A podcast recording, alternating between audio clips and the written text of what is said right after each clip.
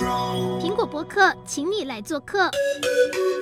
Hello，各位苹果新闻网的观众朋友，大家好，我是主持人小慧。诶，今年的房市全台都热到爆啦！最近有蛮多新闻出现，就是什么秒杀建案啊，然后排队啊，就是要抢那个预约单。那其实这样也呃引起了蛮多民怨，就是啊，我有钱，我也想买房，我想要自住，可是我却买不到房。那就这个问题，其实好像政府也是有说啊，我们有关注到了，然后大家就是可能就放话，就跟大家讲说，哦，大家也不用太紧张啊，现在房市的状况好像也没有到他们预期的很热的状况。那到底热不热？到底谁在买房？到底谁在跟我们自住客抢房？我们今天就要来讨论一下这个问题。那首先，我们就邀请到两位来宾，呃，第一位是住宅周报社长陆继明陆大，请跟大家打招呼。哎哈喽，大家好，我是住宅周报陆大。那我负责的这个主要的区域哈，都会跟竹科、中科还有南科的这些购物者啊，会有比较直接的关系。然后另外一位呢，就是呃，听说去年投资超过十件，今年也差不多要迈入十件的投资客 Eric，请跟大家打招呼。Hello，大家好，我是启宏，也可以叫我 Eric。那我本身比较着重在就是中古物件的一个投资啊买卖的部分。那大家如果呃待会跟大家聊一下，如果有相相关的这个问题啊还是需求的话，我可以愿意跟大家做一个简单的分享，这样子，谢谢。OK。所以今年是 Eric，今年房市真的非常热，对不对？因为是是，嗯、呃，就你们之前的投资经验，其实是以中古屋的买卖为准嘛，就是买进然后装修再卖出嘛，是这个是一个比较呃正常的管道。但是呢，今年是不是有另外一个状况，是连你们都下手入手预售屋啊？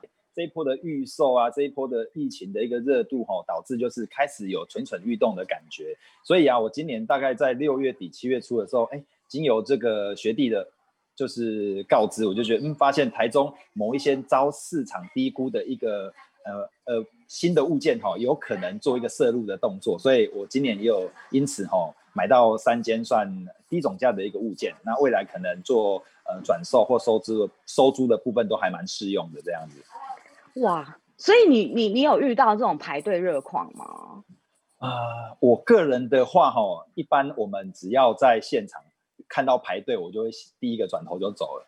好，那我要赶快请你帮我们先爆爆料一下内幕。现在目前呢、啊，就是上呃，应该是这周的新闻出现，就是新竹，你新竹你地盘嘛，新竹的 某些建商他就是外，他其实没有要开案。但是他可能就是网络上误传说他们可能好像即将要开卖，大家就很紧张，然后每个人就是拿着板凳，然后去去去接待中心前面排队，呃，可能不是接待中心，那是总部啦，就是他因为他们也还没有要卖，所以根本没有接待中心这件事情嘛。那有排队的这个热潮之后，听说也有这种呃投资客加价，我跟你啊、呃，你在这里排队了，然后我就跟你买那个你的位置。然后加价可能十到二十万不等，这种这种讯息是真的吗？那是不是也代表投资客其实真的已经呃迫不及待要进场了？是小慧，你问的很内行哈。呃，事实上哈，呃，整个新竹竹北的房地产的热潮，呃，是从去年下半年，然后到今年我们看到的一个现象。Eric，你有？你有听说过这个呃要加价卖这件事情吗？呃，你说的加价卖吗？其实在前面最最开端的时候，最开端的部分还没有那么明显。然后，其实在今年它六七月之后，这个热度哈呃开始就是爆冲，所以我也感受到这个热度。所以目前呢、啊，甚至以中古屋来讲的话，都是属于一个卖方的市场。很多屋主啊，把物件一丢出来的情况下，很快就被。不管是自住或投资人，马上好像大家怕抢不到的情况下，就是马上接手，马上接杀，所以连我们都今年度中古屋其实就是不太好买，对，是这样的情况，嗯、是。OK，所以其实连中古屋都不太好买，但是那预售呢？因为预售真的是非常旺啊，就全台全台大概北到北到南，只要预售一一一开，就基本上就是秒杀。很多品牌建商的根本你连排队的机会都没有哎、欸，是没错。你所以说你们有这种状况吗？呃，目前呢、啊，其实，在预售来讲，我已经持续哈、哦，大概有六年没有再买预售屋了。嗯、那但是这一波来讲，嗯、有那个味道出现，我就开始有在注意相关，就是周边的预售，那有哪一些的动态。那就是因为就是就是学弟有介绍，所以在。海鲜那个部分，台中海鲜 不小心透露，它比较不属于 蛋黄的区域，但是那边有可能找到一些招，目前是招市场低估的一个物件。其实这个道理跟我一般在买中古屋很类似，我们去买中古屋也不是买在行情之上，我们是买在行情之下，把主动的这个价差找出来，然后主动价差找出来情况下呢，就是变相来讲，就是等于说是找到一个招市场低估的一个物件，我们把它找出来之后做一些装修，那。呃，以预售来讲的也的话也是，那可能当时建设公司它在呃取得这块土地可能比较早期，那在疫情之前已经开始规划、开始动工了，所以这波疫情的不确定的情况，它已经开始在做销售的动作上比较早。呃，疫情刚开始的早期，那基本上我们在购入的这个条件就会比这一波来的优惠一点。当时是具有评估这个物件的一个状态，这样。嗯，那你们在在找市场的时候啊，因为我们就是。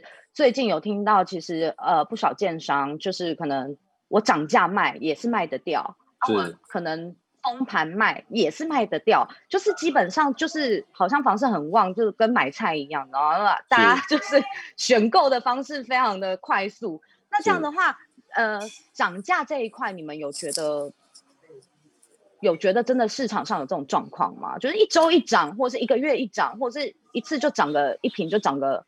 呃，五零点五万或一万这样子是，其实建商啊，其呃，他们也会根据哈、哦、市场的热度和反应哈、哦、做阶段性的调价，这都是必然的。嗯、那以我购入的这个个案，我观察来讲的话，刚开始我买的情况下是没有预售，呃，没有销售中心，没有样品屋可以参观，嗯、那我们是靠一张平面图下去选你要的区块，你要的那个房型。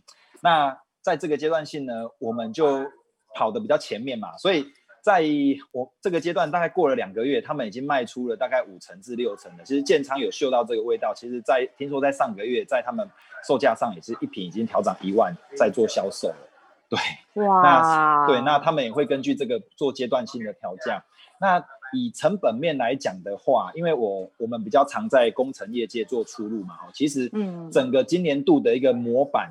从去年哈，他们在发包以黑别在五百到五百五的这个阶段，今年我去各各个工地哈做访查，那呃工地主任和呃就是现场的人员的回馈啊，板板模甚至有涨到以黑别七百到七百五这个部分，所以今年度大家都在跑抢板模工、抢铁工、抢绑钢筋的这个部分，那未来这个成本的的面向来讲，也是会造成房价波动的一个其中一个很重要的一个环节，这样子。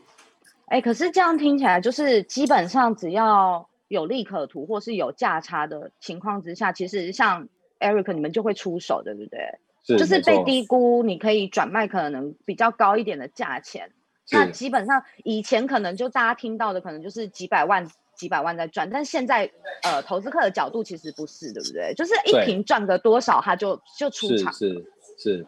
那我们会比较比较精算，我们不会用总价的方式下去算，我一定要获得多少的一个利润。那现在来讲的话，我们比较偏向就是用我们呃投资的角度，就是自有资金的部分，那换算多少的投报率是符合我们的期待，对的方式下去做切入。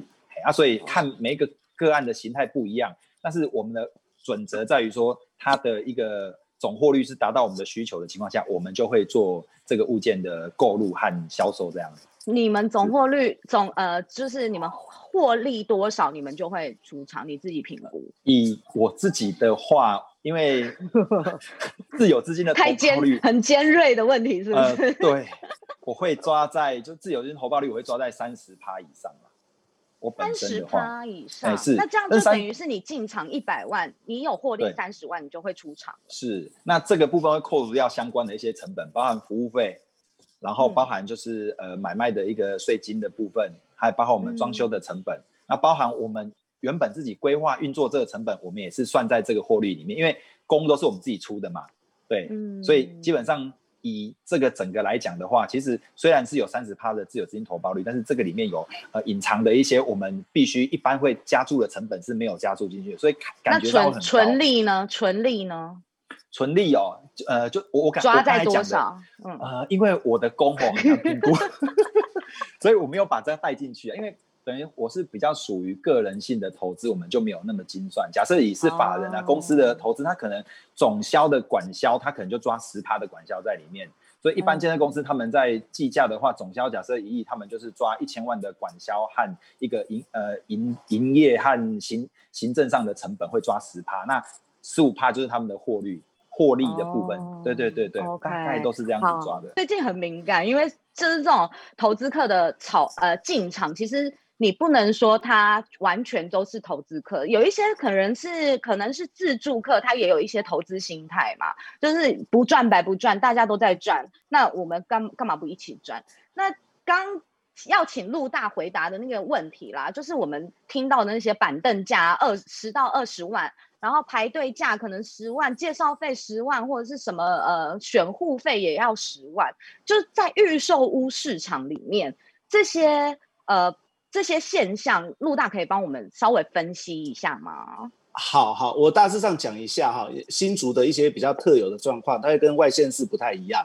那新竹这边哈，其实比较没有所谓的红单转售。哦，对，比较没有所谓的红单转售，因为新竹这边的这个建设公司哈，基本上哈都禁止红单去做转售，呃、嗯、呃，只能是三等亲内。啊，所以换句话说哈，在红单不能够换名字的情况下，呃，红单转售基本上在新竹这边已经是退流行了。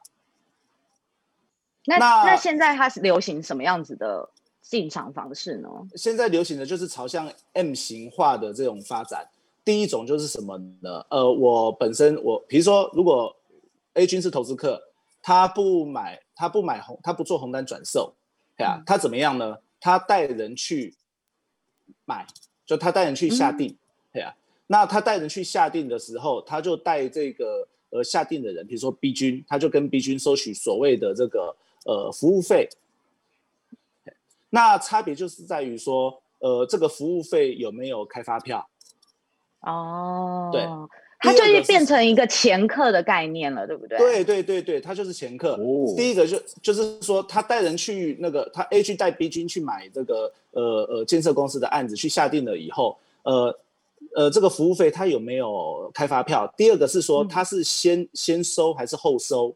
啊，我我先收你这个钱，我再带你去去下定这样子。那第三个是什么呢？嗯、呃，他有没有这个退款？因为有的时候买卖不成。对啊，要退款，嗯、对啊。嗯、那如果哈、哦，在这个过程当中，呃，他既不让这个消费者退啊，也也也也不做任何的 guarantee 保证，嗯、或者说甚至不开发票的话，在这个过程就极易就会发生这个纠纷。纠纷、啊、哦，对，所以现在前客的现象。前客这个现象其实是只有在新竹地区吗？还是说其实全台湾都有这种这样子的状况？呃，新竹地区应该算是比较普遍，对啊。然后其实这是对消费者哈，呃，比较没有保障的一种做法，嗯，比较没有保障。为什么呢？因为这个并不是接待中心，并不是建设公司，也不是代销公司的一个常态常规。嗯嗯嗯嗯嗯，嘿，没错，因为这样子的话。可是这样，我我是消费者，我想要买房子，然后我走进接待中心，结果我买不到房子，然后旁边可能就这跟黄牛票的道理有点像啊，就是就对嘛，就是我我我走我进去正规的地方我买不到，可是我出来的时候就有人跑来跟我说，哎，你看我这里还有这这一户哦，然后但是你要因为你看物以稀为贵，所以我必须你可能要加个十万十五万给我啊，这个房子就是你就可以买了嘛。是，这是一样的道理，对不对？小慧，你讲的这个比较像是红单转售。哦，哎，加个十万二十万是红单转售这样子、嗯、啊，在这个新主比较少，对啊，嗯，那第二种我刚才说 M 型嘛，第二种就是什么呢？第二种就是呃，我我比如说我是 A 君，我去、嗯、我去下定，我去签约了，嗯，我签约了以后，我就寻什么管道呢？换约的管道，嗯，哎，我换约然后卖给 B 君。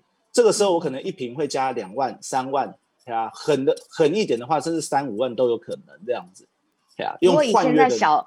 如果用换约的方式，小宅现在如果平均都三十三十平的话，五万就是三十五坪，三十五，我们算三十，因为数学不好，三十比较好算。三十三十的话，如果一平加五万的话，就是它就等于是一换约就获利一百五十万。是，通常会加个两万块，所以如果是三十平的话，六十、哦、万，哎，六十万起跳。那这个部分的话，我们要我们要。关注的有两点，第一点是什么呢？嗯、第一点是说，好，你这个换约，这个换约到底国税局收不收得到这个税？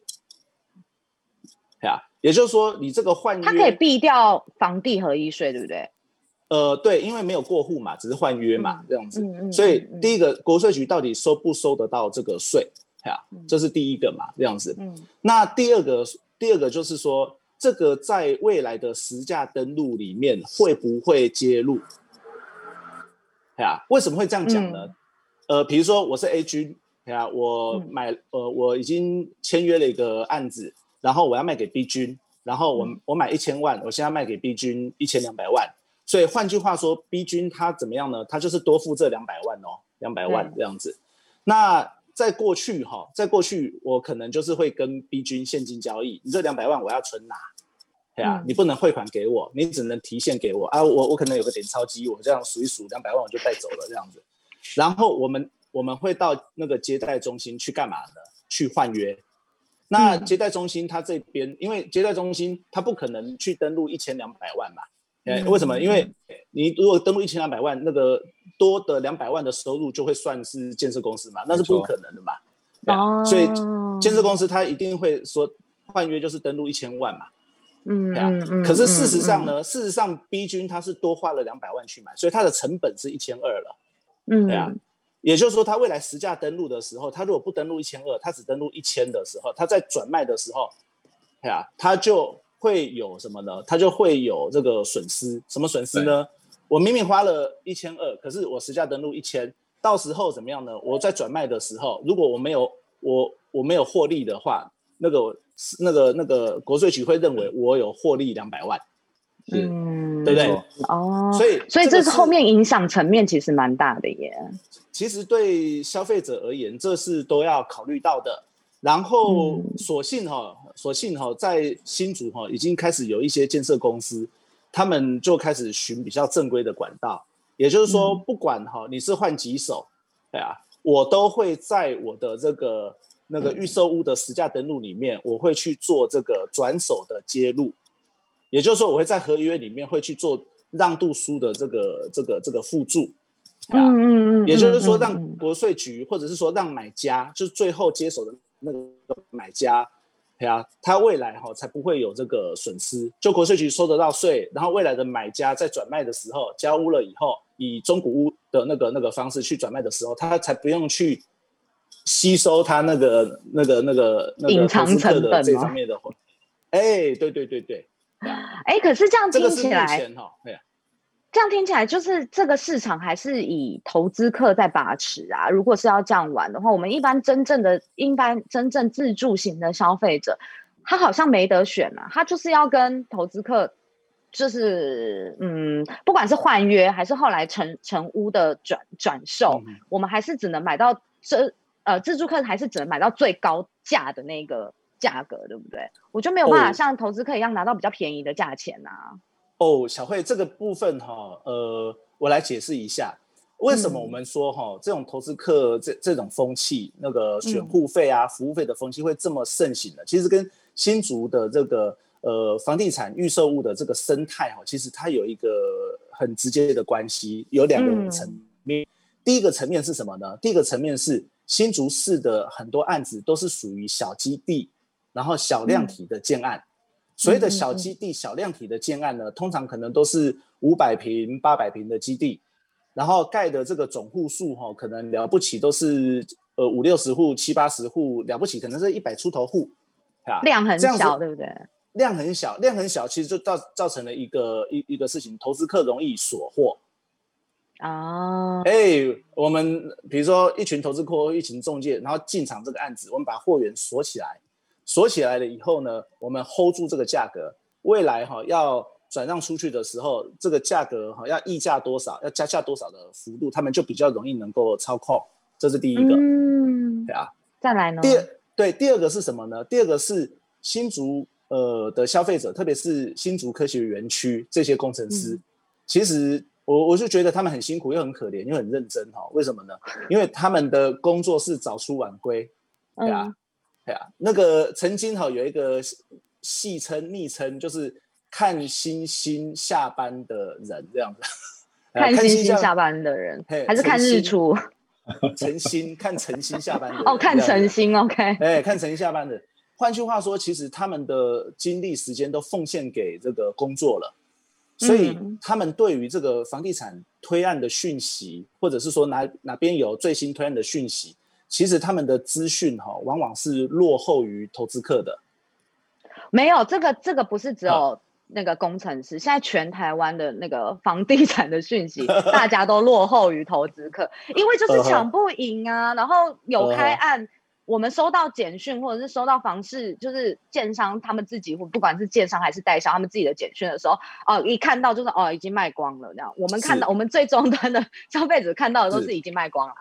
是，可是要必须第一个条件跟第二个条件同时发生，啊、为什么呢？如果哈以台中为例，台中的案子动不动就是两百多户、三百多户，有的时候是七八百户这样子。嗯嗯。嗯嗯，那就算我的我是买家，我的这个资讯哈比较落后，可是我还是有机会到街道性现场买，因为那个户数太多了这样子。啊，啊。可是新竹是什么呢？哦、动不动就一百出头户以内，对啊。对。所以等到我听到了这案子早要完销了，对啊。所以才会变成哈、oh. 新竹有特别是这样子的这个投投资客锁货少货的一个现象。哇，好，那新竹是个算是比较奇特的地方，因为新竹人就是所得平均都非常的高嘛，然后又是科技业的重镇。那如果我们讲讲一般的，嗯、就是像最近很夯的台中的呃房市，我就问一下 Eric，如果我是消费者，嗯、如果我是消费者，我是真的想要自住买房啊，我一生。也只买得起一间房，我没有办法，就是可能进场这么多次。那这样的话，以你们的角度来看，你觉得应该要怎么样去？其实跟消费者讲啦，嗯、就是我们让我们买一下房子嘛，你们不要全部都这样子 锁货啊，一下那边锁货，一下这边清清仓的，那我们怎么办？没错，其实这个部分啊，我我都还蛮鼓励现在的年轻人想要购物的部分啊。不要一一味着只是买预售的部分，其实很多中古屋都有很多漂亮的物件。那包含呢，我个人早期我也是住在就是四楼的公寓里面。公寓有一个好处哦，我们买到二十五平，都是纯二十五平的十平。那我们如果真的是拿这个二呃一样的金额去买那个预售的物件，它二十五平打个七折，三成的。公社的部分是我们用不到的，所以公寓是蛮好入手的一个条件，而且中古的公寓都还蛮保值的。那以我住的那个公寓为例啊，十几年前购入的时候大概一百出头万，那可能花个装修四五十万。那呃之前我们卖掉的话是卖在四百一十万，所以它是很保值的哦，因为我们买到的就是纯食品。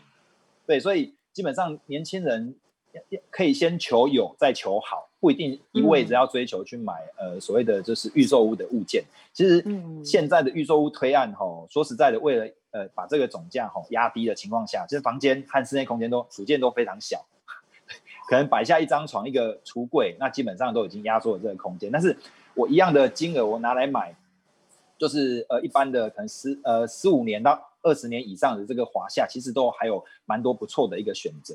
所以，哎、欸，那我我好奇一个，我好奇一个东西，就是现在房市这么热，然后投资客好像都出笼了。然后依依你们自己的角度来看，现在投资客进场是好时机吗？还是现在其实是到货的好时机？嗯，是。呃呃，小慧有提到就是这个投资客的概念啊，我觉得呃。他们呃所谓的现在资金的外溢，导致说很多有在股票赚到钱的，或者是钱原本要往国外流的部分呢，都把这个金额往房地产流。他们不是所谓的真的是会去筛选物件的投资客，他们比较偏向于自产客。嗯、他的资金多到不知道往哪里放的时候，不动产就是非常好的一个选择。那呃，我们有时候在投呃不动产投资的这个部分会被冠上投资客这个污名啊，因为其实我们在不动产去选案的情况下呢，以中古屋来讲的话，我们花蛮多的时间啊，蛮多的精力去评估这个物件的优缺，嗯、然后购入之后我们要做什么样的运用，我们是很多元性的去做这样的一个筛选。那跟我们一般传统在买预售，只要把钱丢进去，我等着交屋或者是等着换约，这种方式是不一样的。所以，嗯、呃，以现阶段来讲，我觉得大部分都是资金外溢造成的。那还有持有成本很低，它的贷款现在都是在一点五、一点三这个部分，所以没有自备款的人，甚至可以用其他的方式做，从银行这边贷多的金额去做一个投入的动作。哎呀，所以这部分是我最近观察到的。OK，那陆大陆大，那个是我们现在啊，就是预售屋的价格跟其实跟成屋的价格其实有一点点，呃偏离行情的落差。那你有没有什么可以提醒，就是读者的，就是我们可不可以不要盲目的跟风，就是让大家就是陷入这个好像是无限无限循环当中，大家买我也要跟着买，然后预售呃付款弹性很很很棒，我就我就。对，我就这样子入场了。那后续的风险问题，可不可以请陆大跟我们分享一下？因为我记得你之前有跟我讲说一个、嗯、呃八百万成屋跟一千两百万预售的那个那个故事。是，好，我在这边说一下哈。呃，对于这个年轻，特别是首购的这个购物者哈，他的这个购物策略，他要怎么样才能建立一个比较正确的购物心态哈？我在这边做一个简单的这个介绍。第一个哈，就是呃。年轻人为什么会去买预售屋？首购为什么去买预售屋？除了这个地点的考量之外，我认为最重要的考量是他必须要开杠杆，他才有办法能够买得到房子。为什么呢？因为如果以一个一千万的这个预售屋跟一个一千万的中古屋为例的话，那他在买预售屋的时候，他只要准备一百出头万，他就可以进场了，定钱开大概十趴嘛。嗯、那如果他是要买呃，中古屋或者是说成屋的话，他就必须要准备两百万起跳的这个自有资金。为什么呢？因为它贷贷款顶多八成这样子。嗯，所以这个一来一往哈，你看差了两倍，啊，这个就是为什么我们会看到哈，呃呃，在不是投资客的这个族群里面，会有很多呃自住型的消费者，年轻的消费者，他去投入这个预售屋市场。即便这个预售屋的价格哈，单价都已经飙涨到跟这个呃周边的中古屋有一个很明显的落差，他还是会这么做，因为他要开杠杆，啊，这个是我们去思考哈，呃，为什么现在预售会这么热的其中一个很重要的原因。好，那第二个哈，就是说，如果他真的要买的话，他应该是怎么去选择呢？我我我认为啦，我认为是他呃，诚如刚刚 Eric 所讲的，先求有，再求好。为什么呢？因为，呃，并不是哈每一个消费者哈，他一开始哈他的第一个房子，他一定要去从这个预售屋去入手。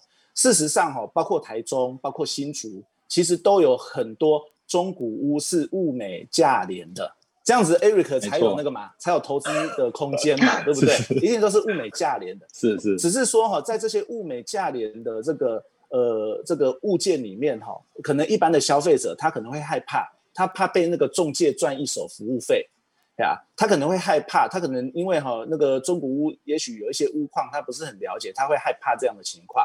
那我认为这种这种疑虑哈，倒是可以不用太担心。为什么呢？